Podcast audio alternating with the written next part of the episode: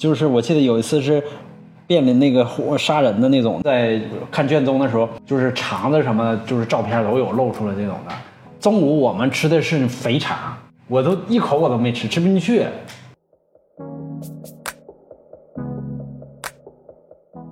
女方起诉的时候，男方还活在梦里呢，多说，还觉得还可以挽回呢。其实，女方真正起诉离婚的时候，她基本上心意已决，就是她可能前期考虑时间很长，一次次忍你忍你忍，然后你让他爆发以后，他从此不会再回头。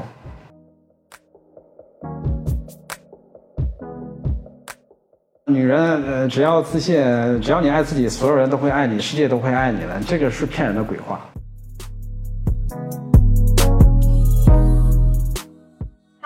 观众朋友们，大家好！我们请到了我们最近刚上完恋爱综艺的吴律师。啊，吴律师先自我介绍一下。嗯，大家好，我是吴律师。没了。这么有名吗？只要说我是吴律师，大家都知道你是谁？嗯，那我重新说一下啊，我是盈科律所的合伙人律师啊，收入很高。开玩笑，开玩笑啊。嗯，聊点正经的。你一开始是怎么选择做律师的？因为我们有一次直播的时候，你说过。以前自己刚开始入行的时候是刑事律师，对，呃，做刑事是是基于兴趣，因为我以前在做刑事之前，呃，找到一家就是研究生刚毕业就找到一家做商事的，啊，然后服务日企啊什么，每天就发邮件，你知道吗？就坐办公室，就感觉这个法律就是太都都是纸上谈兵，就觉得这离我的生活好远，然后我就想做一些。人和人之间，呃，就是有温度的东西，去自己去感受一下。有温度到什么程度？就是冰柜嘛，就是看守所都很冷。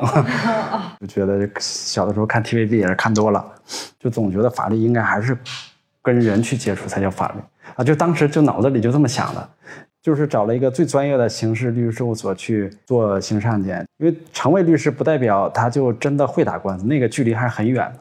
跟你学的法律就更远了，就是你大学只是学了知识点，但是你怎么去用法律那是天壤之别的。你很简单，让你写个起诉状，大学毕业生不会写，嗯，但是他学的都是那些理论啊，什么价值啊、自由啊这些东西，但是你怎么去用啊？你开庭会开吗？你你开庭要带什么手续去？他不知道。嗯，起诉状应该怎么写？不知道。证据怎怎么组织？呃，庭审怎么应变？他都都没学过。就我们教育体系，它不侧重于实践。侧重于的是完全的很深的理论，但是理论在实践中是用不上的。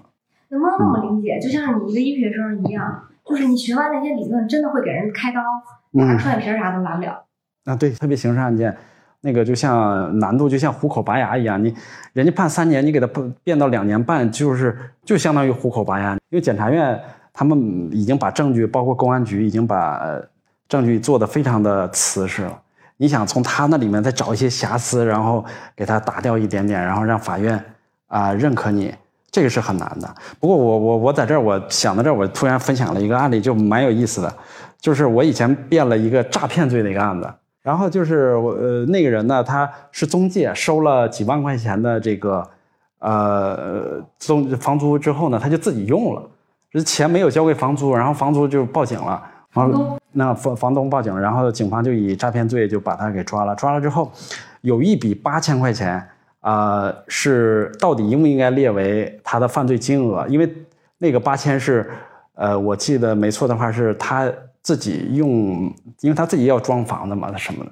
然后我我的观点认为就是这八千应该减掉。然后检方认为这个八千应该算作犯罪金额里面。我们为什么要争执这八千块钱？因为这个八千块钱正好卡在，如果能减掉的话，他就从三到七直接减到三年以下。如果加上八千，就是肯定是三年起步。那么减到三年以下呢，就有可能适合缓刑了，因为三年以上就不适合缓刑。所以这八千块钱是至关至关重要的一个金额。虽然它涉及的这个钱数很小，因为那个涉案金额就五万七，减到八千就四万九。最后，呃，当然，检察院起诉的时候都是按照超过五万三年以上来起诉的。最后，呃，法院还是采纳我的观点，把八千块钱减掉，因为他正好有个孩子刚满月，然后媳妇儿没工作，家里非常可怜，然后当庭就释放了。哇，那人当时都给我下跪了。在看守所会见的时候，他就说，啊，说跟家里人说，啊，能不能托关系，就是通过什么其他手段，能不能让他放出去？我说，我说没没必要，咱们就走。专业的程序。我说，第一，你家庭条件，嗯，你媳妇儿没工作，你孩子还连奶粉钱恨不得都没有。我说搞什么？再一个，我说你要相信我们现在的司法体系是吧？都是很不是传统的大家认认为那样，都是只要你有理有证据啊，你你是可以得到正确的刑罚的。最后就是没有花一分钱，但我律师费那时候我收费也不高。那那个案子你收了多少钱？哎呀，那是刚做刑事的没几，也就三万块左右块钱吧，我记得。三万块钱不少了，人总共才贪了。在在北京的话，刑事案件都十五万起步了呀，五万是很低的了。你，我从你的眼神里头看到了你想做律师的欲望。是我有两个点，一个点是原来刑事律师代理的全部都是犯罪嫌疑人。呃呃，我严谨的说是百分之九十五，也有被害人请的，但是很少，多数都是犯罪嫌疑人请，因为只有他们是想无罪或者减刑嘛，他们有很大的诉求嘛啊，因为法律是这么规定的，就是说。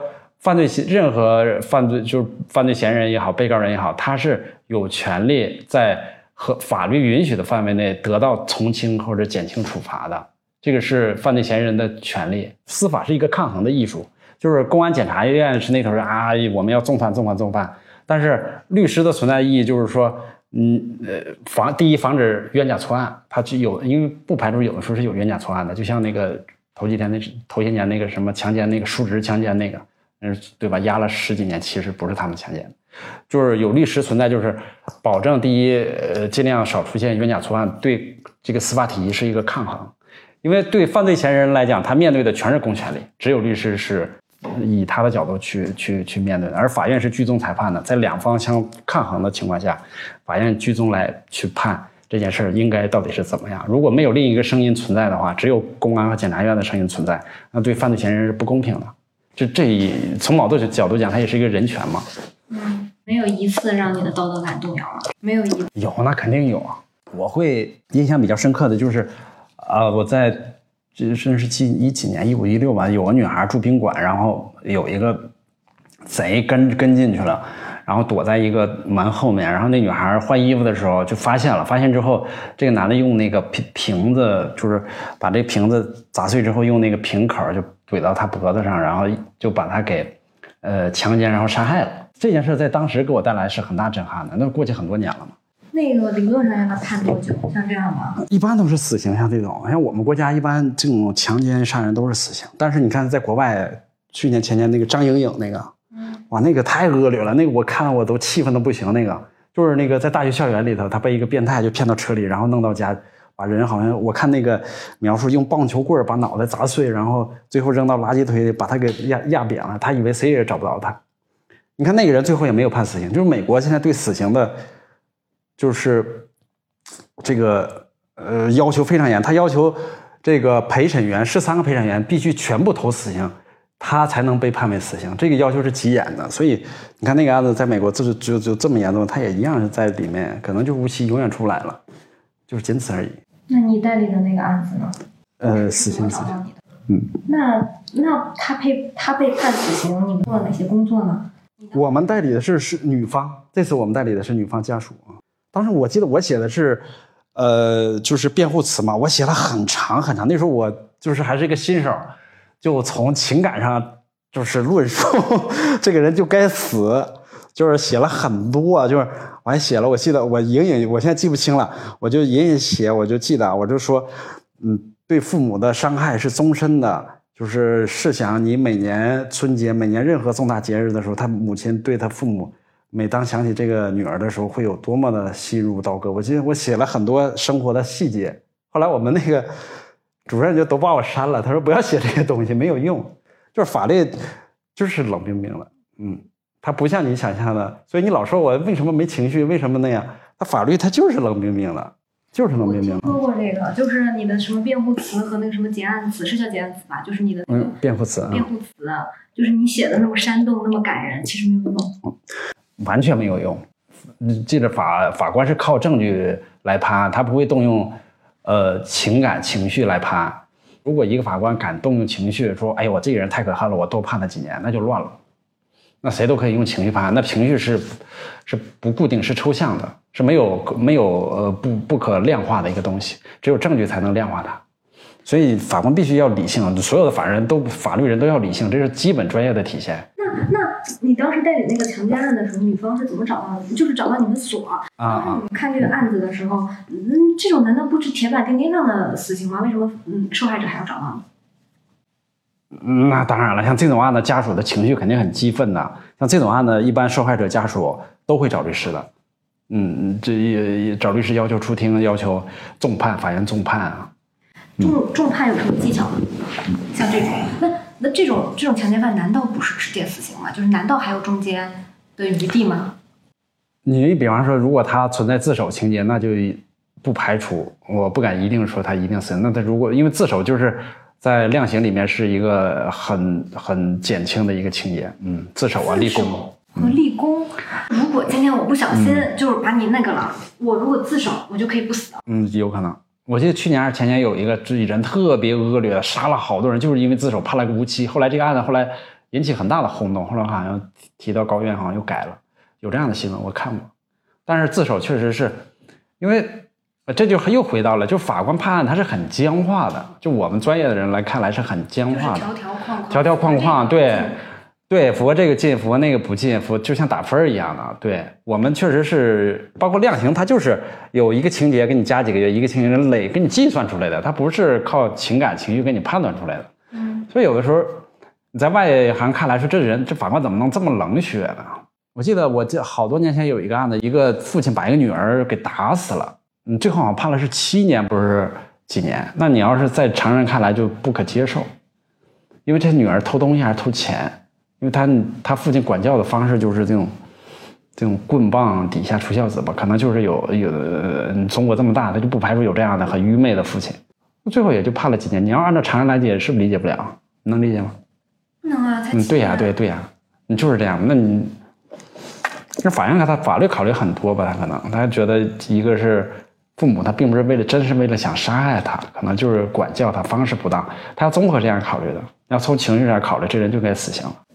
那你那个强奸案，对方是请了律师吗？就是犯罪那一方是请律师了？请了。一般这种现在刑事案件，即使不请，国家也会派的，有法律援助。所以为什么被害人很少请律师？因为呃，检察机关就是国家公诉部门，他已经代替被害人提起公诉了，他就是你的辩护人。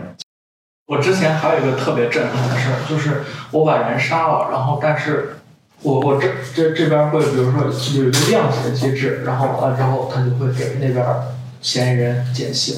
是是有这么一个事儿，就是说我谅解赔钱，所有自首都会轻判，都会减轻刑罚。自首立功是立功是，嗯嗯，比方说，呃，你你知道一个犯罪线索，警方没有掌握，你提供给警方，警方按照你的线索去抓获了一个毒品犯罪，或者是说保卫了什么什么集体财产，这都叫立功。嗯，想知道就是像那种强奸杀人的，如果你去谈，你能谈到多少赔偿？强奸杀人这种东西，不是要谈多少赔偿，他是看犯罪嫌疑人的给付能力。人家是富二代，那人家给一千万，人也有可能拿得出来，对吧？他本身就是一个穷光蛋，你要两万块钱，也许他都拿不出来。这个刑事的赔偿没有金额。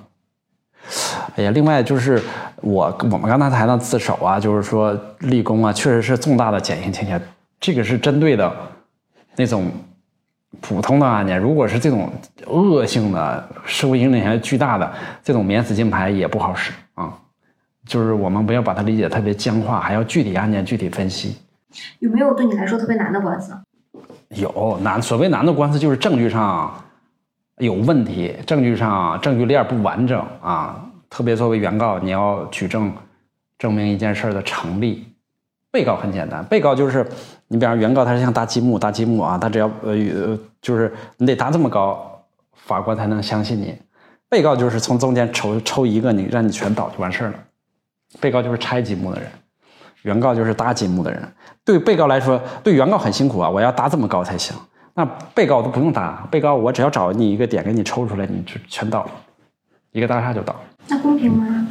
当然公平啊，谁举谁主张谁举证嘛。你比方说你你主张别人对你侵权，你要拿出很多证据来，他侵权的证据，然后他因为侵权给你造成什么损失了，什么什么，所有证据你要举出都举出来。被告只要从中间抽出一个，说这个发帖的人不是我，你就完了，你整个官司都输了。如果今天我们重新再聊性侵这个话题，举个例子啊，性侵了，我们有哪些方面组织我的证据量？性侵是，呃，首先你要对，呃，发生关系的证据要进行举证。具体来说就是，呃，你要马上去医院去检查啊，把把这个精子这东西去保留下来。比如说性骚扰啊，或者是这种性侵，证据链含含几方面？一方面当然是这种事实证据啦，第二个就是有摄像头的地方。嗯很重要，手机拍也很重要。嗯，不行你就写写日记。嗯，其实这个很呃难度很高。你比方说性侵啊、强奸，多数都发生在这个呃封闭的空间里面。呃，这个里面首先摄像头是不可能存在。嗯，不像唐山那个，他都在马路边，那都有摄像头，谁谁也不敢在马路边强奸。这这这个案例非常少见。犯罪嫌疑人就会选取没有摄像头的地方。嗯，对，嗯，他会选一个小树林，就是什么，就是那种。所以你要做的第一就是我说的，你要把他的这个这个性侵的，包括精子这些东西，因为有的人他不懂，他回家洗澡了，他也有这样的，他不懂保存证据，他可能当时恐惧吧，也没想报警，就觉得事事已至此了，赶紧回家洗洗，就太脏。过个两三天才想起来，不行，我得报警。人有不少，那两三天以后这个取证就就很难了。这第一，第二的话就是这这是性关系的证据就有了。第二就是举一些呃。就是是因为你当时录音录像，其实这难度还是很高，嗯，很难做到。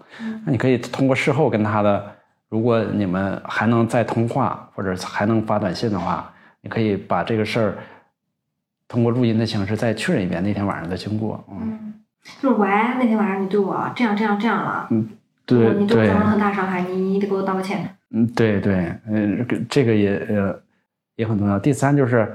如果你身上是呃，因为嗯强迫他肯定违背女方意志嘛。如果你身上有一些伤，这个也是很好的证据啊。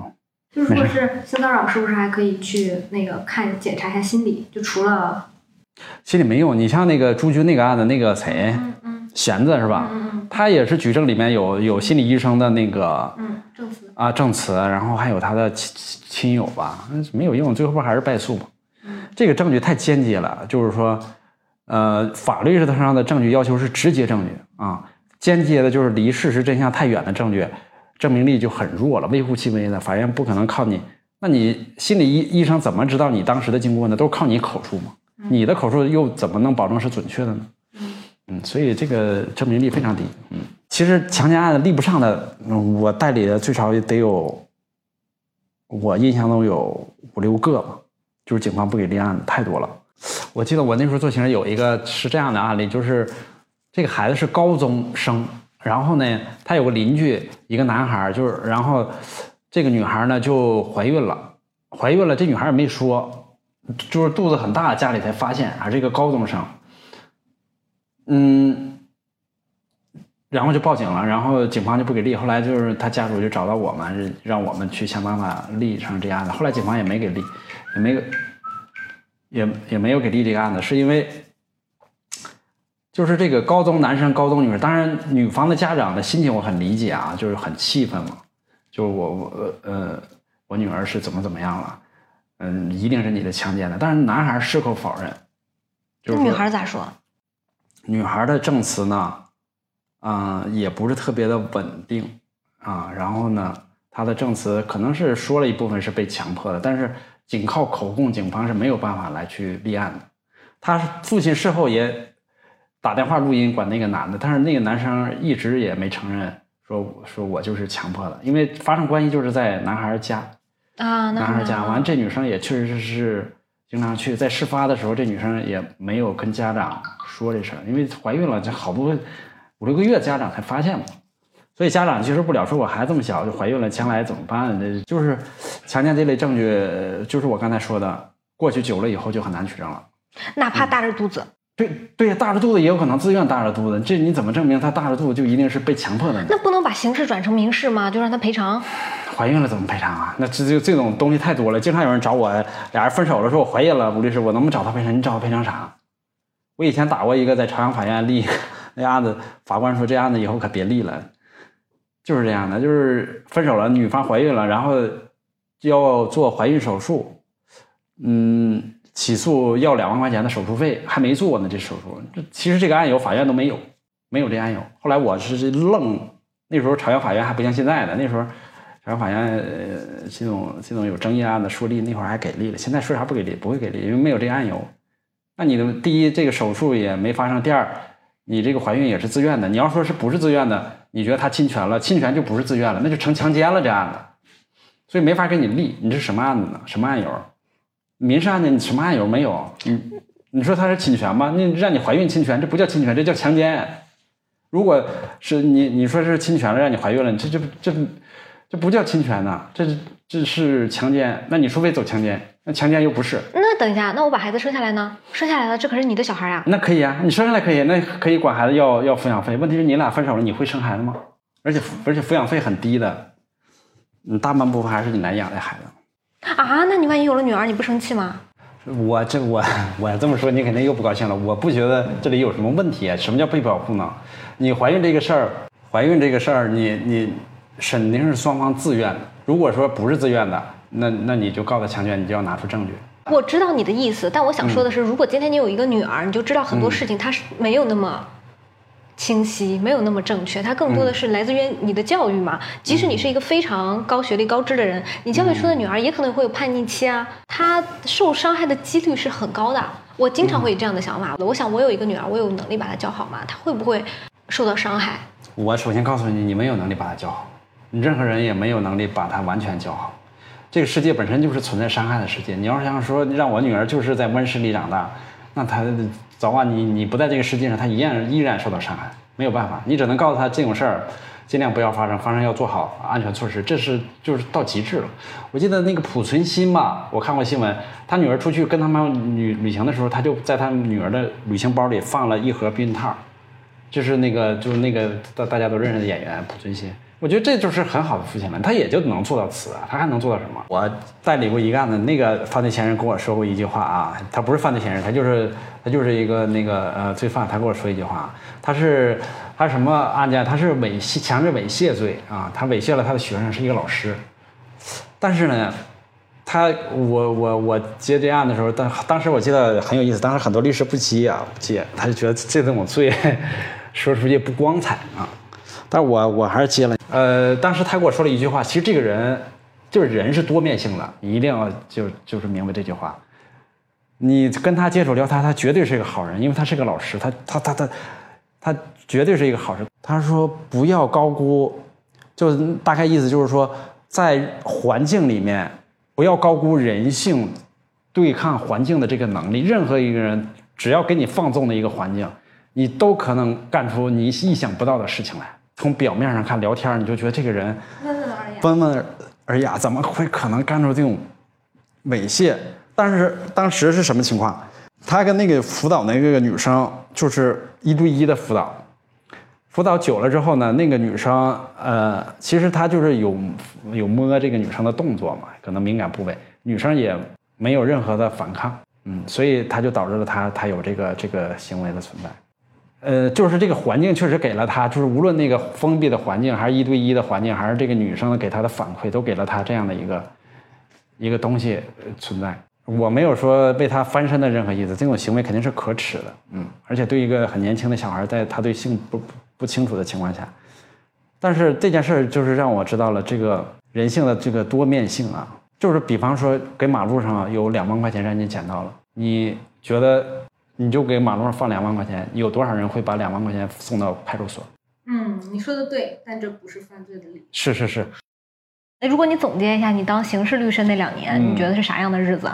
就是我记得有一次是面临那个杀人的那种的，呃，两个人杀人，然后就是在看卷宗的时候，就是肠子什么，就是照片都有露出来这种的。中午我们吃的是肥肠，我都一口我都没吃，吃不进去。就恶心嘛！你刚看完那卷宗的肠，然后他们不知道谁点了个肥肠，我天，就是这种的，就是这种精神上、肉体上也都会受到。像你这种胆子少的、胆子小的刑事律师多见吗？我在我们圈还算是胆子比较大的。但你们圈的普遍胆量很一般呀。嗯。哎，你觉得人为什么要杀人啊？多数都是激情犯罪，吵架打架，然后，嗯，当时就脑子失去了理智了。其实真正预谋的还是少的，其实预谋的还是少，激情犯罪多。那你觉得有世界上有完美犯罪吗？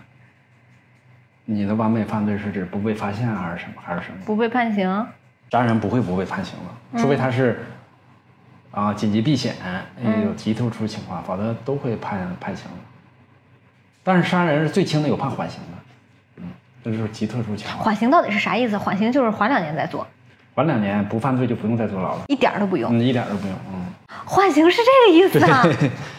比方说缓刑两年，你要两年内不故意犯罪就没事了，就取消了，把你的后面刑罚就全部取消。就是这些刑罚其实还是学习了西方的这个制度。其实我们我们传统的就是封建刑法是非常严酷的、严苛的，什么什么凌迟。一片片割肉，这老在了国外都看都受不了的。缓刑是源自缓刑是美国发明出来的，然后普及了全世界。嗯，所以美国真是能干出好多东西，包括这次堕胎，我看未来也是普及全世界。你看我堕胎看了两天，你知道吗？看了两天纪录片，正方反方我都看了。他的意思大概就是那个支持堕胎的，呃，咱就是说支持妇女权益嘛。不反对堕胎的其实是讲那个小生命从胚胎开始就是。人了，对对，那天我发微博说了，其实本质上就是这个事儿，就是你到底有没有那你觉得他什么杀死人？对，那他什么时候算是个人呢？呃，他不能说受精卵就算人了不算，那个不算，在他有那是二十八周吧，我记得是有生命有呼吸了，就是那种嘛，就是算了啊。所以就是无论你同不同意啊，我自己觉得，呃，取消死刑和反堕胎都是未来的大势所趋，这个不会因。个人而改变的，这就是大势所趋。你看吧，将来堕胎一定会受到很大的限制。它就是对生命权的这种，就是从二战以后就得讲二战了，因为二战死了太多人了。从二战以后，人权就给提高到最高的高度了。他就是包括用文学作品、用艺术作品，都在写人，人人人的生命是最重要、最重要的。他们就是这些艺术家，就是防止这种大规模的杀戮再发生。对。所以他想把人权提高到最高最高的高度。那你人权提高到一定高度了，就会有这些东西出来了，包括死刑、反死那那死刑现在你看，那那特别是西欧、北欧，那死刑是很少的，都取消。嗯，哪怕就是他是，就是那我在微博说他是十恶不赦的杀人犯，他杀了好多小孩什么，那他也依然死不了这死。在你心里到底支支不支持死刑呢？我肯定是支持死刑，但是人，我告诉你，都是时代环境的产物。我们这代人是因为我们这个时代环境的产物，未来的人是未来的时代环境的产物。那个时代环境给他的灌输的这种人权的观念，给他，他之后他自然就会输出来，他要支持支持反死刑一样的。因为在我们成长那个年代，就是死刑是大量的有的，所以我们这个人是这个时代环境的产物。所以我永远相信，一百年以后、二百年以后，等我们都死了，嗯，肯定的这个呃观念都会。我我还有一个好奇，判了死刑之后该怎么办呢？就是你曾经代理的那些犯罪者，他们被判了死刑之后会怎么样？被执行死刑呗。首先，现在呃最高呃死刑的核准权现在被最高院收走了，原来是省高院、地方就高院就可以核准死刑，然后你就被呃执行了。执行现在死刑好像就是有有有注射死刑，还有还有枪决吧，但是我不知道现在枪决的多不多了，可能现在都偏注射了，在国外都。甚至有安乐死了，就，嗯，就是我们国家现在是核准死刑的是最高院，就是全国所有的死刑案件都要把所有卷宗隧道送到我们北京最高院，北京最高院然后审审审，你看没问题了，然后再核准发下去，然后由地方执行。那像你曾经代理的那种犯罪的人，他被判了死刑之后，你还跟他们见过面吗？我们一般会在开庭判决前。呃，通过案件卷宗，通过我们的经验判断，有可能有死刑的概率。你会直接告诉他吗？会会告诉他会有可能死刑。那他怎么说？那他也得面对，因为死刑案件都是罪大恶极的案件，他自己心里面肯定是有数的。嗯。而且就是包括他们呃同狱友，如果说，比方说你进去之后，你的狱友是死刑死刑犯，你你要想减刑的话，你可以陪他两天，给他擦擦背啊啥的，洗洗。这个是能减刑的，有的人不愿意干，这也是减刑的办法。为什么给人家擦背可以减刑？因为没人愿意去干，死刑犯还是有一些基本流程的，还得吃顿好的啥。后来你做了两年就不做刑事了，是为啥？我也也做，我不是不做，我那两年是等于说在一个最牛的全国最好的刑事律所去给人家当当律师。嗯。后来我就做完刑事律师以后，我自己就独立了。嗯。嗯，独立了，我也，呃，也会接一些刑事案件，但是我除了刑事案件，呃，民商事啊、诉讼案件我都接。所以就是我不是这么说吧，我不是专业做刑事的了，但是我还是一个专业的刑事律师。你你还记得你你你决定不做不主做刑事律师的那天吗？你咋下下的这个决定？没有那么夸张，我就是自己做了，离开这个所了，不需要下决定。我离开这个所，我就要自己养，一就是靠，因为我给人做律师，人家是每个月要给我工资的嘛。那你自己独立去了，呃，就没有案源了啊，你也没有工资了。啊，你就靠你的这张嘴、这张本事去社会上去生存了。OK，我我我大概理解了。那你能告诉我说，那律师赚不赚钱？是很赚钱吧？律师从律师，你要是做好了的话，是赚钱的。啊，你要赚一线律师跟一线明星也差不多，一年五千万嘛。未来我们这职业能干到七十八十，嗯，真的。嗯，对我们没有退休，我们给自己干，有什么退休？除非你有一天下不了楼、走不动道了，你还靠嘴打电话也能打官司。真的吗？那开庭你就现在的互联网开庭，就在家就在这咱这开呗，上网就开，用手机都能开庭。你后来怎么去做婚姻家事了呢？呃，就是那个时候，只要有人来找我，我就这样做。那会儿先活下去啊。其实我完全今天我可以说的很，给大家讲一个很完美的故事。我怎么去转行就就不做形式了？我有什么理想？然后最后又弃行从婚是吧？就就是我可以说的很漂亮。但是就不符合我性格。我最开始就是想生活下去，然后想去多尝试各个不同类型的案子，然后它可能会不同类型会带给你不同的新的知识点，你能学到东西。这就是我最简单的初衷，没有别的。而且人家请我打官司，我一方面我能学，就是新手的时候我还能学到东西，然后还能挣到钱，何乐不为呢？这多好的事儿啊！你就接呗，什么都接呗。想现在想接一些质量比较高的。嗯，然后在这个案子里面真正有发挥的，这个什么叫有发挥？就是有很多有反败为胜的可能的。我是很喜欢挑战，现在喜欢挑战了。就像我那天我发了个朋友圈，我你应该没看到。看到了。哎呦，那个案子给我气的，我我们那案子，我那是我的常年客户，人家欠我们两百万，哇，我我们刚要起诉他，他要先起诉我们，说我们欠他两百多万。你知道吗？就我们给人送货，他他说我们，他说他给钱给多了，他说 把房子欠的，把房子抵给我们了，反咬一口说说给钱给多了，这不做梦呢吗？然后因为这案子从一七年的合同发票，就是到现在五年了，就是很多我们也没保留证据，所以这案子打起来非常难，就是我们纯粹是被冤枉的，这是真是被冤枉，我真的很气愤。然后那个律师就理直气壮在庭上说的那话，信口雌黄啊。就就是我在这儿，我不得不说一下啊，就是男女真是代理律师真是有很大的区别。我没有歧视，女生更偏情绪化。你怎么感受到的？就是我的对手，呃，女律师跟我对手几乎都输了，目前为止。你的意思是不是在那个庭上情绪化是一个就是分点？有的时候我我我哈，我是这样，我很客观的看待这事儿。女律师就是某一小部分，这可能是我自己的偏见，就是她会更容易相信当事人，就一口咬定当事人说说的像的都是真的，然后带着情绪那种很有攻击性的去在法庭上说去发言说话，然后也就是这种攻击性很强，我觉得就没必要。你咱摆事实讲道理拿证据就可以了，然后你也要对你的证证据不要那么坚信呢，你怎么就知道那个？东西就一定是怎么怎么样的呢？就特别坚信到那种程度。其实一看那个官司，你肯定是要输的。尤其是我知道，因为你我作为律师这么多年，我一开庭我就知道这官司会赢会输。我肯定真的开完庭我就知道，甚至不开庭我都知道输赢了。那就还会那么自信的满满？我就心想，你这个东西是不好的，因为你过于自信，你的当事人也会相信你会赢的。光听你收了一个输的判决书，当事人心里是接受不了的。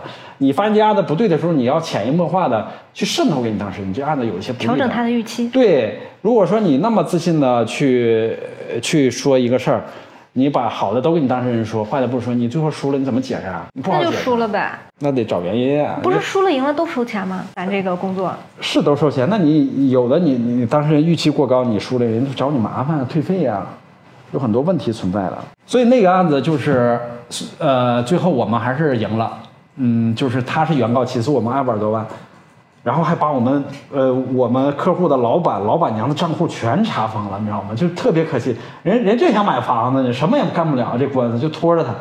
最后一分钱没打人，全完全败诉。我们那案子开了五庭啊，那证据找的，这么多年的发票合同的垒起来得有这么高啊，一笔一笔查，你知道费多大劲儿，法官都烦死了。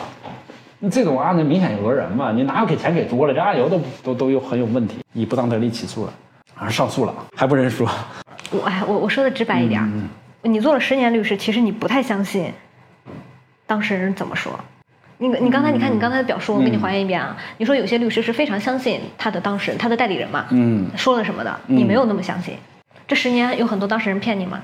有骗你的吗？有不有肯定是有他，每个人作为人性，他都会把对自己有利的部分说出来，对自己不利的部分少说或者不说，这是这是人之常情。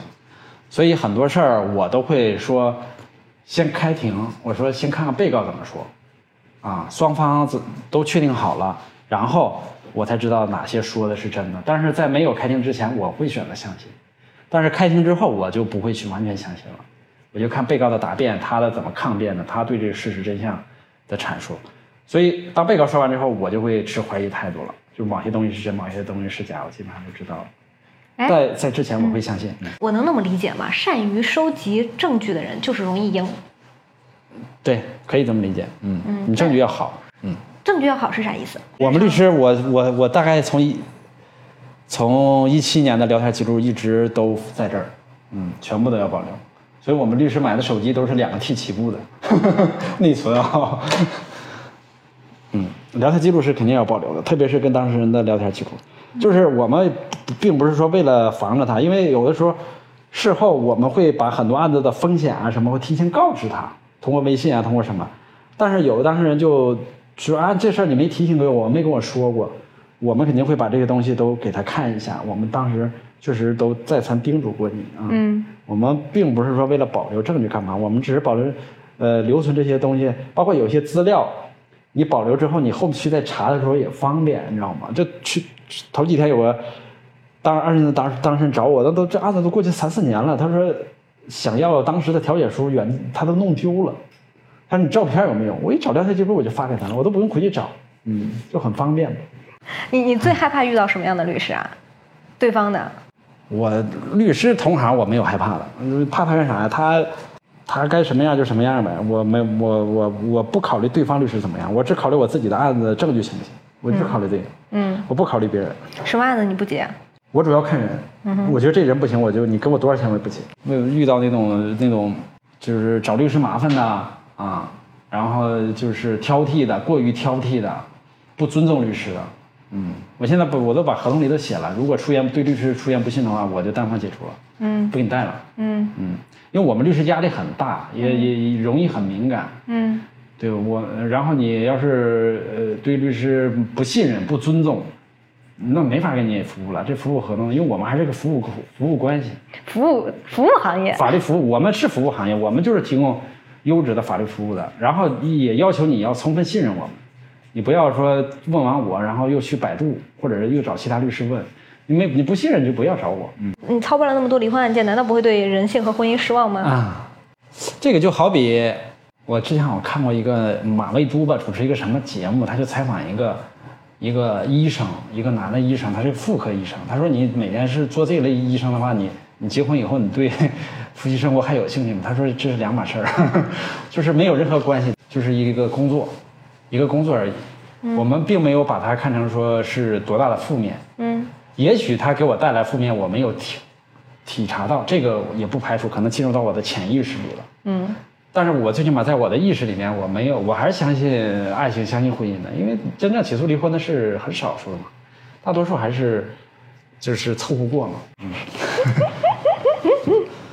你一般代理男方多，女方多？女方，为啥？这也是中国的特性嘛，就是起诉离婚的都是百分之九十都是女的，男的和起诉离婚很少。女生大多以什么缘由起诉离婚？过不下去了。失望了，失望了吧？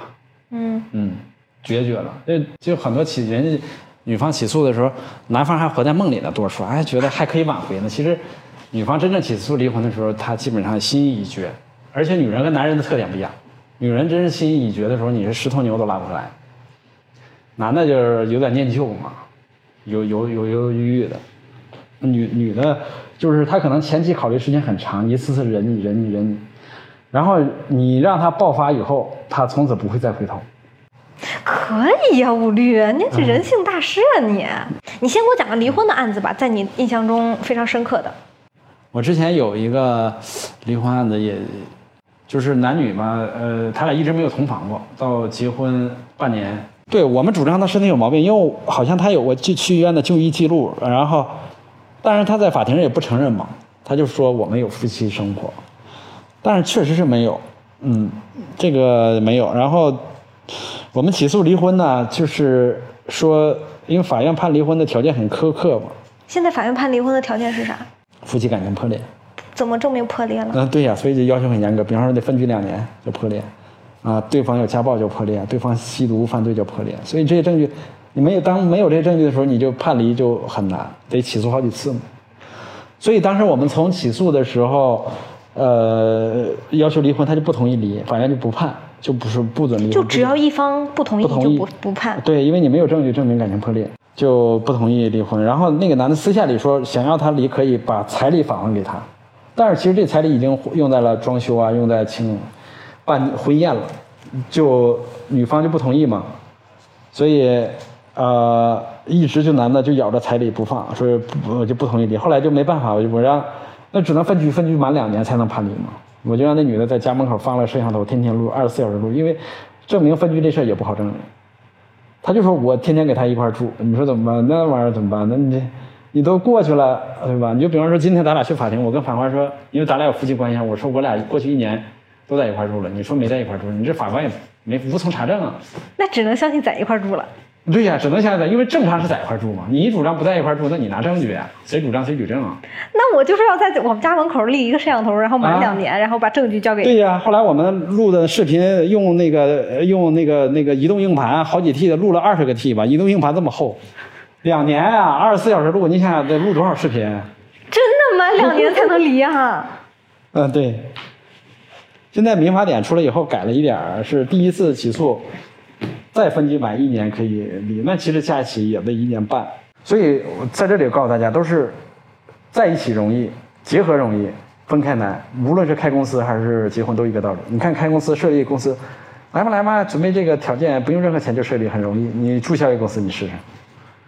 查你税，查你这这这这这那公司一顿查，查完之后盖章，好多章，你才能把它注销掉，很麻烦。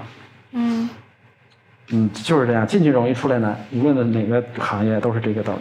就是我本来想录一个视频，我是骂那个龙飞律师的，因为他他就是有一个视频，一个女的跟他咨询，那女的就是怀孕了吧，怀孕了，然后跟她男朋友，呃，想分手，想分手，呃，分手理由就是说，他们男方给准备了一个房子，价值一百万吧，婚房，嗯、就是除了这个没有别的。然后那个男方的父亲身体不好，在住院。啊，然后可能就是因为要结婚呢，上点火吧，他父亲就住院了。然后罗慧律师这必须得分手，这父亲啊，结婚是大喜事儿，啊，哪有因为结婚这个这个事儿喜事儿怎么就能上火住院呢？这一看将来就不好相处啊！你怎么跟他结婚？分手，孩子打掉。我觉得这个这个建议啊，是一个很不专业，也是很草率的一个建议。首先，咱们说真话，咱们不说假话。结婚是喜事儿吗？结婚双方父母的压力多大呀？就是两方得准备彩礼吧、婚房吧、车子吧，就中国结婚有多难，跟老外不一样的。所以我没见过哪个真正结婚的，就是双方父母在婚前就很多，包括我自己亲戚都是嗓子都哑了，上火上的。我我没见到哪个成天高兴的不得了的，包括上去讲话那都是嗯心情都不是激动澎湃的心情。我同学我记得结婚的时候哭了，男生哭了，你知道为啥哭吗？心疼他父母，太不容易了，办这场婚礼，你知道吗？就掏空了家庭所有财产，哪个人结婚是轻轻松松结的？所以首先这个龙飞律师他就没有说出事情的真相，结婚不是大喜事儿，真不是大，那是贼累人的一件事儿，而且很多就是俩人结婚，甚至拍婚纱照分手的有的是，就是结婚那个吵架和矛盾是爆发的集中点，你知道吗？包括在哪儿办婚礼，我遇到太多就因为这个分手了，就是不分手也是吵得稀里哗啦，最后勉勉强强结婚的，包括。啊，什么呃，那封口费怎么给呀？父母怎么叫？给多少钱？彩礼给多少钱？你说这个，那结中国结一次婚，那就是银子唰唰往出掏啊，就是这样的一个状态。那这这就是中国的真相啊！你怎么能说结婚是大喜事呢？特别是对家庭条件很普通的家庭，儿子要结婚了，那父母得上多大火？我我没有那么多钱准备房子，人媳妇儿就不跟我结婚，那父母得多自责啊！怎么可能是大喜事儿啊？都是压力巨大的事。嗯。所以你怎么能说呃结婚是大喜事呢？你这首先就欺骗那些少男少女。你作为一个离婚律师，你不知道结婚前有这么多的这么多的难难处需要过，难关需要过吗？包括我记得，其实你不说我都不知道。哎呀，我去年冬天我舅舅孩子结婚，你知道吗？我舅舅跟那个对方的那个老老就丈人就吵了都不结了，就因为婚礼地点在哪办。呃，就因为这小事，当然前提是在其他的事儿上可能磨合，包括彩礼多少，双方就有矛盾有矛盾，最后就是爆发的婚礼在哪办，不结，把钱退过来就不结了，嗯，就是这样，就是我接触的婚姻都是在办婚礼前都是吵架吵的都疯了那种的，包括同事也是，同学也是，哎，这拍婚纱照就啥不结了不结了，事儿太多了，这你办一场婚礼真的很难的，你你不你看你没办过。我我我我我合伙合伙人十月份要结婚嘛，嗯，然后因为最近我跟你讲个特别有意思的事儿，你看我们家那么大，核心原因是我本来是住的两居，我合伙人要结婚了，然后她男朋友来北京商量怎么结婚，我立刻换了一个三就是三居，因为我们得仨人住一块，让他俩去商量试婚纱，我陪他去了三回，对，那对你管婚纱这个事儿，你就能折腾死你，你就你就你就想婚姻里面。婚姻就像一个那个汽车的一个发动机零件一样，它有太多的细节，包括双方父母的观点想法也不一样。因为现在婚礼多数是办给父母看的嘛，父母要请那些他的亲朋好友啊，一堆人，对吧？你你你那些细节还不是两个人的事儿呢，很多细节，因为按照两个人，人家两人说我不办呢，对啊，就不能不参考他们的意见嘛，就不能自己想怎么弄怎么弄嘛。那那那你父母能接受得了吗？你父母还想要办个轰轰烈烈的婚礼呢，所以很多婚礼也是。我不觉得俩人有多么兴奋跟开心，都是在走这个形式跟流程，这就是事情的真相。所以，就咱说回到这个龙飞律师，就是，呃，第一呢，我就不同意他这个观点，说结婚是大喜事儿。那你是真没经历过什么叫结婚，这第一点。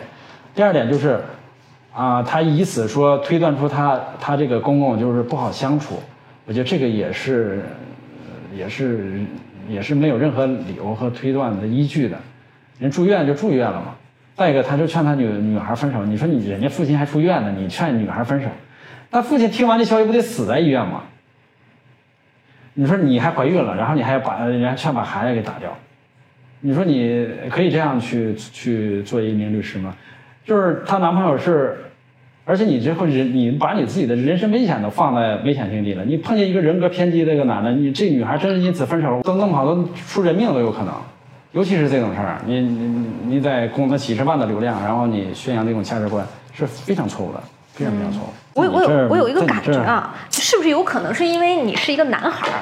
我的意思是你更多的能体会男孩在办婚礼的时候的那些艰辛，就是跟钱正相关嘛。因为我的观点是在中国，男性和女性都不容易。因为男孩他从出生就被人告知说，你只有有钱和成功，你才能在这个社会认可，你才能在这个社会上活下去，有价值啊。对，对于女孩那个标准是更奇怪的。我告诉你，对于一个女孩来说，就是你不仅要漂亮，你要漂亮。现在的标准是你漂亮、成功且家庭幸福，啊啊啊，对吧？就是对于女孩的标准是多元的，嗯，这个多元并不是好事儿，但对男生的标准非常单一，单一也不是好事儿，因为单一意味着就像高考一样，百万大军过独木桥，对对对，你你你，对吧？其实男生女生都不容易。所以我为什么要发这个龙飞视频？就是说，我要从两个角度去解读这件事儿，就是。可能让观众可能更全面的了解这个事情的真相。那你从龙飞那个角度是从女完全从女性那一角度，然后去看待这件事情。然后我是从我可能从男性的角度去看待这件事情。我觉得是需要多种角度的，可能每一种角度他你可能都不不信，但是你最起码思考了一下，原来男的也也挺不容易的，男方家家家里这个情况也需要去理解他的，所以我觉得需要多多种声音来去说这件事儿，而不是只有龙飞那一种声音，因为这是我的出发点，我真的出发点是真的就是这样。你第一条录的是啥呀？主要不知道你的起点在哪。呃，第一条就是这样的，就是呃，关于钱。这个龙飞律师还是主张这个女的呢跟这个男的离婚啊，离离婚的原因就是说，呃，这个男的给的钱太少，这个男的呃具体给的数我忘了，好像是每个月给几千零花钱，呃，看病也给点钱，但是这个女的也把自己钱也都花了，但这男的给的钱不多，然后平时呢，这个男的对她这个女的自己口述对她还蛮好的，嗯，就其实就是在钱上很抠啊。其他的还蛮好的啊，就是这样一个案例啊。然后，呃，龙飞律师就是说主张离婚。他说，啊，女人不就得让男人去养吗？你他钱他都在钱上不大方，这个男人还有什么要的价值呢？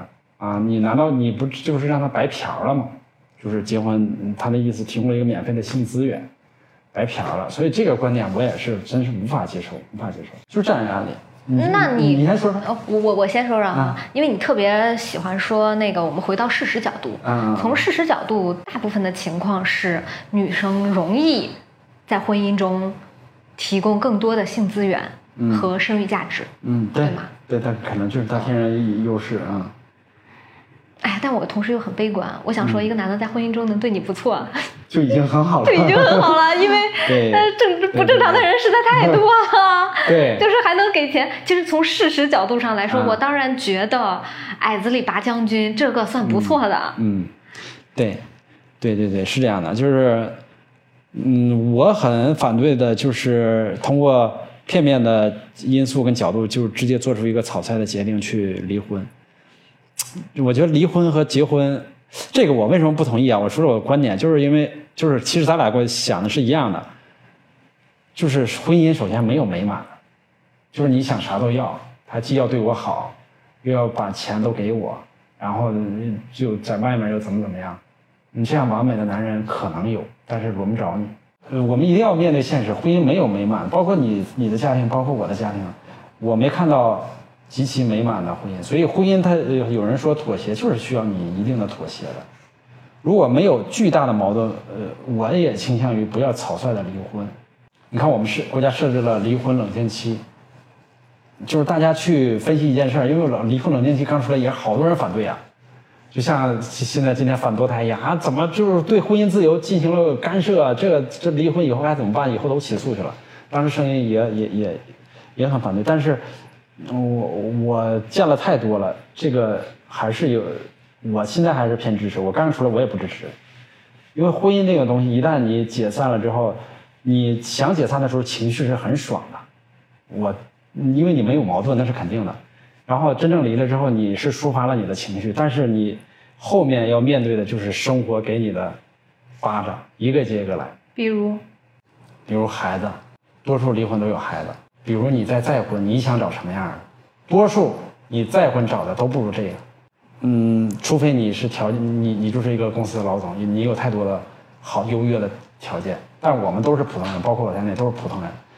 你再找的，他可能也有孩子，两个孩子还要磨合。对，两个孩子要磨合，然后谁谁谁对孩子好不好，这个矛盾那就多了去了，而且。呃呃，我暂时没有歧视再婚的意思，我只是看到这个现象，就是这个概率就是这样的概率。所以你你再婚，你能遇到什么样的？除非你你说我就不结婚了，我永远就这么单着。那一个人养孩子是不是也挺难？那也非常难，而且你非常孤独，你非常孤独，你你就不要鼓吹。我很反对说，那叫什么单身爽，一直单身一直爽，就是互联网有个这个声音。我我单身很久，我我这么能享受孤独的人，我都不觉得单身爽。单身有太多孤独的地方。你周日自己在家的时候，外面下雨，你你自己你自己睡一觉的时候，发现天还没黑呢。你起床那一刹那，你是全世界最孤独的。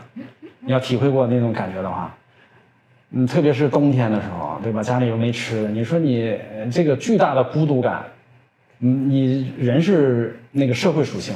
人是需要陪伴的，没有一个人说我就是独居在里面我就可以的，那不可能的。人是永远需要朋友，需要亲人，因为因为你这个年纪不可能再跟你的亲人一起住了，你朋友不可能跟你一起住，那你只有你的伴侣他陪着你，对吧？你这个属性你怎么去解决它呢？你没有办法解决，就是结婚的时候爽，因为我终于看把我看不上的人给离婚的时候爽啊，对，离婚的时候爽，爽过之后就是生活一个一个巴掌就来来了，你这孩子将来上大学怎么办？对吧？学费你一般女的还愿意要抚养权，你这你抚养单独抚养孩子，你承担巨大的这个经济压力，你有没有这个条件？你想过没有？然后离婚的时候还面对房子问题，你们家多数都家都一套房，怎么解决？将来男孩男孩结婚怎么办？嗯，就就又回到刚才说结婚了。如果说女孩女方离婚要了孩子，将来是个男孩，男孩长大以后他要结婚，他也需要有房子有车子。你作为一个女方，你有没有能力提供给他？这个时候你再去找你前夫，对不起，人家还有自己的家庭了，人家没有精力在在顾着你这个家庭了，你这个孩子多数都顾不了了，可能也就结婚拿个十万二十万的象征性的就完了，这都是好的。你这个问题怎么解决？所以说，你离婚以后，这个生活的这个巴掌会一个一个拍着你，拍响你。可能有的情况是你说的这样，嗯，这个是普遍情况，普遍。我有时候经常劝大家离婚的，你先去相亲市场看一看，你就知道你该不该离了。你总吓唬人家呢？不是真的，就是离婚一个，我不是说什么，就是我们综艺节目啊，就是恋综，我就很讨厌啊。女人呃，只要自信，只要你爱自己，所有人都会爱你，世界都会爱你的，这个是骗人的鬼话。嗯，尤其带一个孩子非常难的。你去相亲市场看一看就多了，那那么多那个条件好的单身的未结婚的都在那相亲呢，他怎么可能会优先选择你呢？这个就是事实的真相。我们今天聊就聊真相，我们不聊那些美好的，说只要自立自强，世界就对你好。世界哪那么有钱呢？生活也不会那么有钱，那生活对每个人都很苛刻，我觉得。你就没见过你的代理人离了婚之后过得好的，有吗？我记得去年有个代理人，那是我刚做离婚律师，一七年打的第一个离婚案子。嗯，他找到我，然后他有两个孩子，他就要离婚，就是他就想那种很很，就是就就是我说的很痛苦，他觉得她她老公有，反正那个怎么说呢，她老公确实是有出轨，然后她有两个孩子，一个三岁，一个一岁，她没有工作，然后呢，如果她跟老公生活去有房有车，如果她想离婚，没房没车，孩子他养不起，为啥呀？那房车不应该对半劈吗？那都是婚前财产。婚前财产，嗯，那父母给的，所以你说离还是不离？你觉得离吗？你你你我我后来再给你讲他后面的故事，你觉得他离不离？离的话怎么养孩子？就是说我们很从我，心里我会觉得男方有一个三岁的孩子、一岁的孩子，不至于对女方太差吧？就是很差。孩子给我给你抚养费嘛？你要是两个孩子都养的话，我就给你抚养费。那两个孩子都归了女方吗？你换你你怎么做？我可能都都得要。那你告诉他养孩子就就一嗯就个是抚养费法院判的很低的，特别那个案子是在河北，河北河北或者天津抚养费都是八百到一千一个月。每个月，嗯，两个孩子两千块钱，你告诉他养。最后那女的是放弃了两个孩子的抚养权，全部男男方来养，因为她自己养不起。然后今年的时候她找着我了，你看这一晃都几年了，五年了。然后她说她想要回这个孩子抚养权，因为这孩子男方也能养嘛，他说男方也扔给他奶奶养，俩孩子都是这样。他那意思这奶奶照顾不好，他说他现在有就是有工作了，想把这孩子抚养权要回来。我说你是做什么工作的现在？我说你能养吗？他说他现在在这个高尔夫球场当球童，那给人捡球，这就是生活的真相，就就这么残酷。你跟他聊的时候，他说他后悔吗？他肯定是有后悔吧，想想想要回这个孩子，但我是说他后悔离婚吗？那我这个我我我我不会去问，你问人不嗯很伤感的话题了，而且就是确实已经离了四五年了，也不可能再再复婚了，复婚也不不太可能了。你说他自己有俩孩子，到现在他也没有找到合适的伴侣，五年过去了吗，那这就是生活的真相，就是不是说我离婚了我会马上找个更好的，哪儿呢？更好的呀？而且也不是说你离婚了，你把这个人甩开之后，生活就对你一片的温柔了。你去球场捡球去吧，天天晒着，一个月挣个五千块钱，这就是生活的真相。所以你看，你老说我为什么就是那么理智，那么那么那么那么那么残忍？那他生活的真相他就是这么残忍。你你要说我就是女权，像龙飞律师离婚跟他分手，还打掉，你有没有这个能力？你评估了吗？一定要做好充分的评估。然后那男的就很快就找人其他人女的结婚了，因为条件不错，有房有车，然后孩子虽然有俩孩子，但是他给那他奶奶养，他也不养。然后这女的就活的就很辛苦，自己就出去。当然我听了这个，我也觉得于心不忍，就觉得这女的太惨了，就是就是真的是很惨。那他如果举个例子啊，往前倒一倒，找到你那一刻，你给他安排的最好策略是什么？咱高低搞点钱回来呀。搞不搞钱回来？那男的本身也工作，我都忘了什么工作了，可能也是普通上班的，一个月几千块钱，没什么存款，因为还养俩孩子，能有什么存款？就是河北那地方，要不是富二代的话，不是个 不是一个很有钱的人，他哪来的存款？房子可能当时我记得是也是没房子，那房子可能嗯当时就嗯。我应该就是男方父母给给的房子，好像是没过户，我记得是没过户。嗯，即使过户到男方名下，其实也白费。那你当时为什么愿意打呢？觉得不是人家要离婚，当时啊，那肯定是最后走的好像还是调解，最后没有判，走的是调解。他就是想离，而且他也拿到了他出轨的证据，嗯，拿到了出轨的证据，解决不掉。你看他五年了，到今天还在找我，他就是说这个事儿的后遗症、后坐力是非常非常大的。那你觉得孩子还有可能判给他吗？很难了，因为这个抚养权想变更的话，条件很很苛刻的。你除非拿到很好很重要的证据，说他有家暴啊，或者说对孩子有很很不好的行为啊，他。小时候，我我爸妈还问过我这事儿，说如果离婚了，你愿意跟谁？我那时候好小啊，就像你说的，八岁之后可能得问问孩子。我那时候十岁了，还真来问我。我当时心里就是觉得很烦。我觉得你俩要是不爱了，就别在一起，但别以我为借口，说什么啊，都是因为你，我们俩才辛辛苦苦在一起。我巨烦这样，因为我十岁已经懂事了嘛。嗯我觉得你们爱咋样咋样，但是你不要说是因为我，你们能过更好的生活，那当然很好了呀。嗯，就是现实，就是他们俩分开了，就是更好了呀。啊，对，就是现实。像你像你妈妈那种情况，我觉得还是挺好的。就是你说的，就是嗯，可能你妈也有也有生独立的生活能力、工作什么的，是吧？然后她也能找到一个比较合适的伴侣。但这种这种幸运不是能发生在每个人的身上的。你要评估一下，你有没有这个可能性跟能力。找到你的大多数，他们面试面临的现实都是非常现实的。嗯，对对对对。当然也有那种很无赖的人啊，我也是觉得赶紧离吧。就是这种男的。就太渣了，人渣了，哎呦，太多了！我真的，我有我有时候太多了，就我可能我自己见的多，我有时候有的男的我也真是巨讨厌，哎呦我天，就妈宝男或者说无赖的也有，哎呀，这种男的我说，哎呀，他要多少钱就给他吧，赶紧离吧，就就那种嗯逃离呃逃离的这这种苦海，我觉得。哎，什么样的男的现在你眼里是绝对不能要的？你你举就是我以前对妈宝没有概念，你知道吗？就是上上周我开了一个啊，那天我也是发了朋友圈，给我气坏了。女方就是想离婚，然后我们放弃了很多财产，得有三四十万，不跟他争了，拿去。就这还要给他妈打电话问问占的便宜够不够，你知道吗？哎呦我天！我说你离个婚，我操！我说哎，我都服了。完跟那个律师还研究着，跟对方律师，哎呀这，我我我我说我说你要不想离，你拖你你能多拿三四十万，他不想离就拉倒，就撤诉，然后慢慢拖他去了。你能多拿三四十万，就是这种的。然后他自己呢没主意，离婚，分财产都要给他妈打电话，他妈点头才行。因为他都有孩子了，然后孩子都七八岁了，还要你离个婚还要跟你妈同意，我就觉得真是无语了。行走江湖那么多年，还不觉得这是一件常态吗？不是，而且那个那个男的就是眼神啊，我头一次见了，就我们开庭说话，他眼神是直勾勾的盯着你看，就是巨狠的眼神，他不看法官的，法官说啥都不听。我哎呀，我就感觉这种男的有家庭暴力的倾向，我跟你说，就人格有缺陷。嗯，妈宝男，还有呢，就是凡事都得问他妈的，这种不行。还有呢？对，呃，人格缺陷的不行。人格缺陷，这种直勾勾盯着你的肯定不行。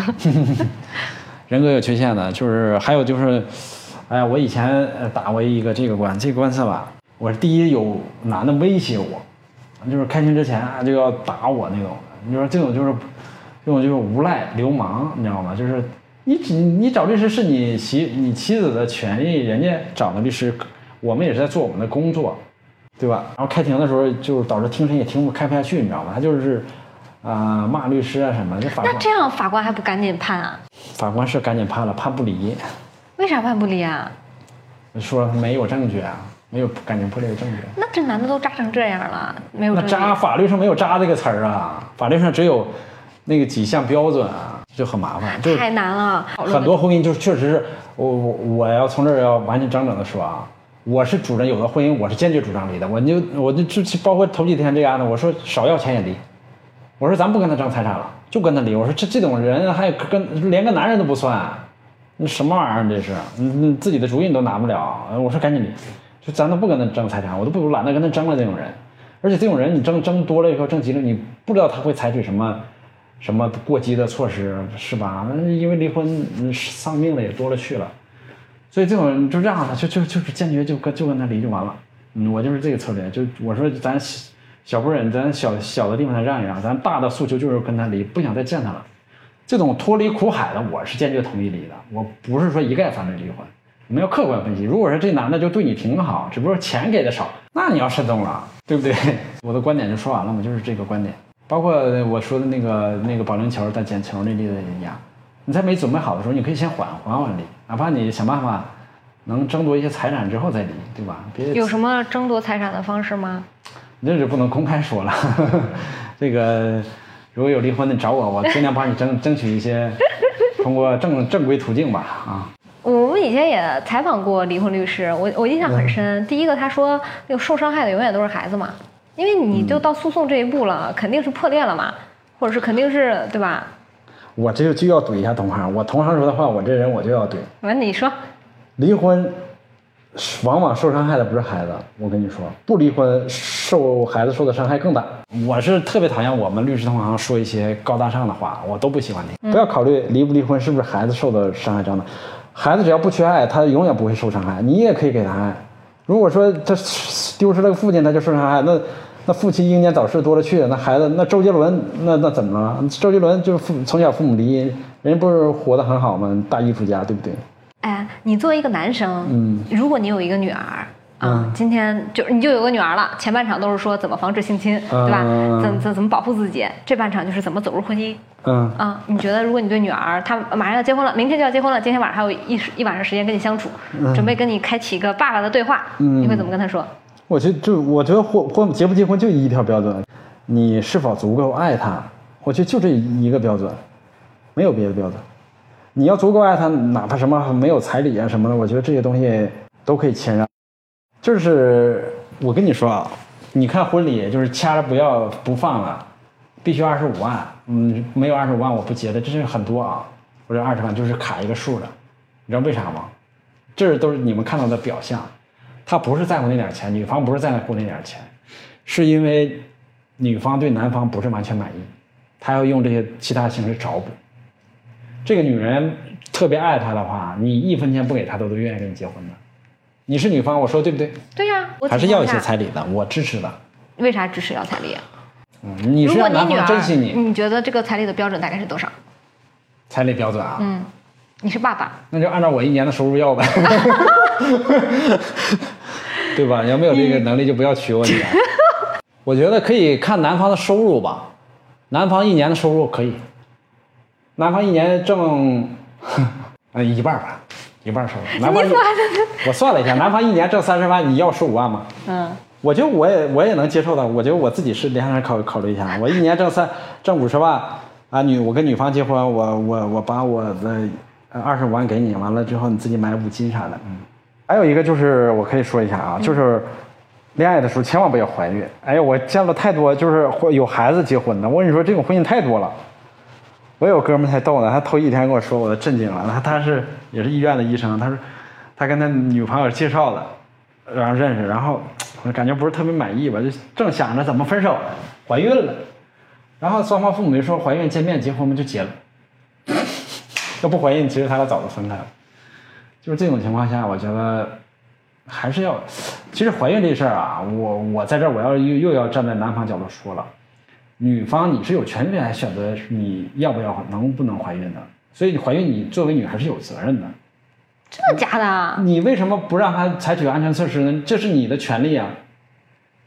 你为什么要同意他就这这种这种怀孕的可能性发生呢？如果你男的都是这种，就像你说大猪蹄子也好，或者是很。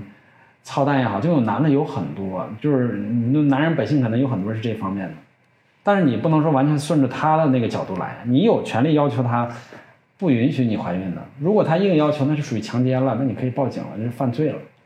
所以怀孕女方是有责任的。我觉得倒不是自省，倒是可以跟他们讲一讲，说这是你的权利，你要拿好。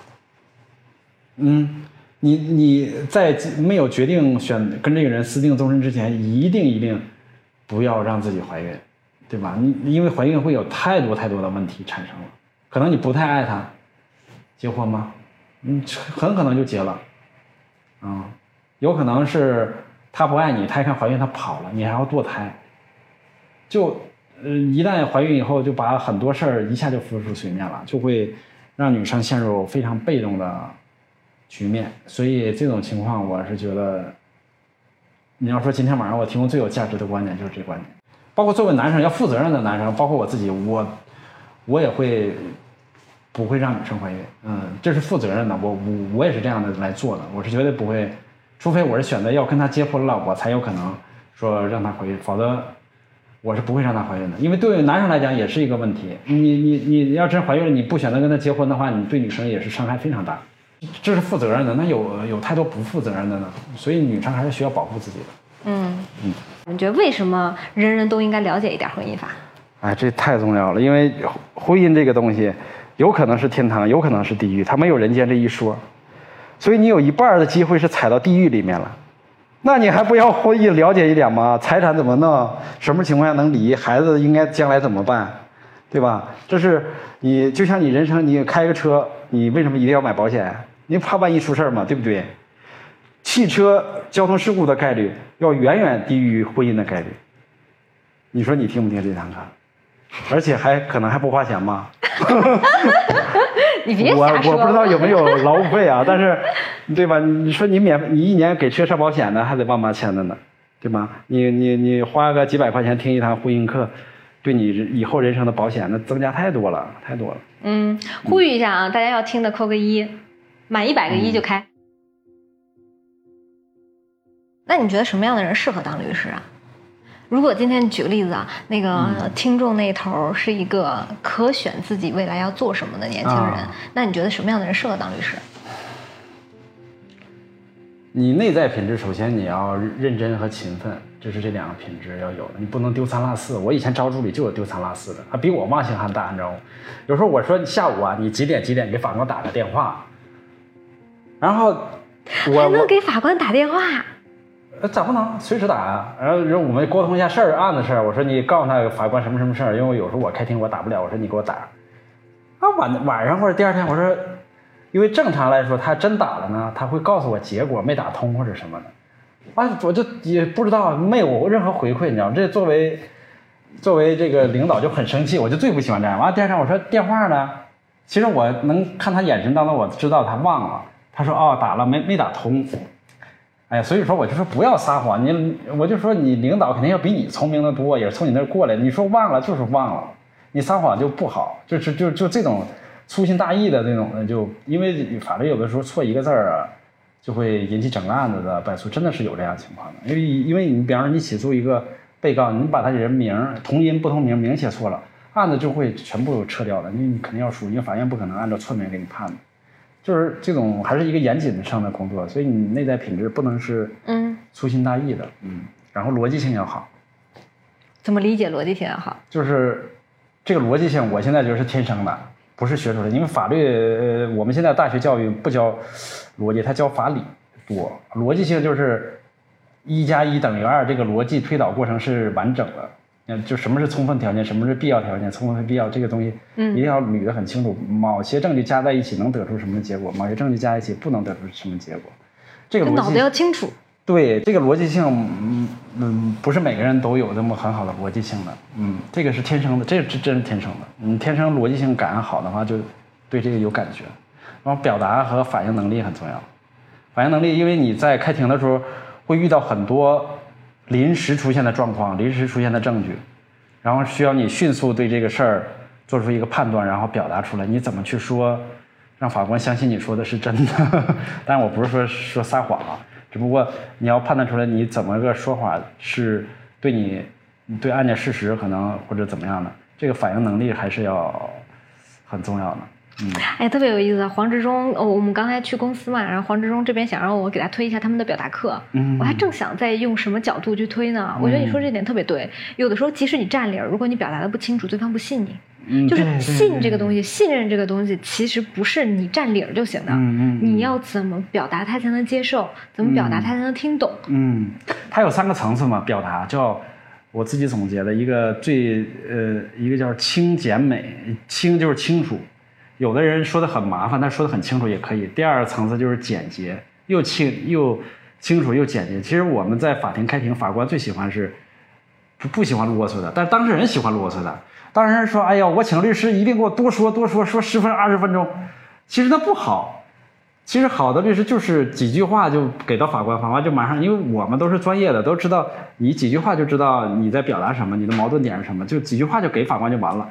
其实法官也喜欢这样的律师，因为有的时候辩论我们都觉得不用辩论了，当事人不在，我们不用辩论，这事都很清楚。那当事人在，你就得辩论一下。因为当事人说你这我请律师，这个在法庭上就说了几句话，这就会他评判律师不是评判你专不专业，他评判你说的在法庭上话多还是话少。他话少白请了，现在律师都没说什么话，回去就要退费，你知道吗？这这这这很麻烦。所以我们也是没辙，有的时候法官也心领神会啊，行吧行吧，我知道你说那些也也没用，你让你说吧。所以其实理论上，我能不能这么理解？当事人不到场，其实也是好事儿。也也哎还真是这样，你你反应太快，就是这样。有的时候当事人到场说的那些东西还不一定对他有利，他自己都不知道。法院是不允许插嘴的，嗯所以这个就是有的人受不了，嗯、尤其你一插嘴，法官是很反感，非常非常反感，非常反感。你必须要忍耐他全部说完，哪怕他都是满嘴胡说八道，你也要允许他把话讲完。嗯，但很多人接受不了的，特别老百姓有的没开过庭，信口造谣的时候那就气疯了，有。但法官还得维持秩序，你知道法官很累的。哎呀，说别吵了，别吵了，你先别说，让他说完。你再吵，你就我跟你要让让法检我给你轰出去了。你自己律师控制一下，控制一下，就这样。那你控制得住吗？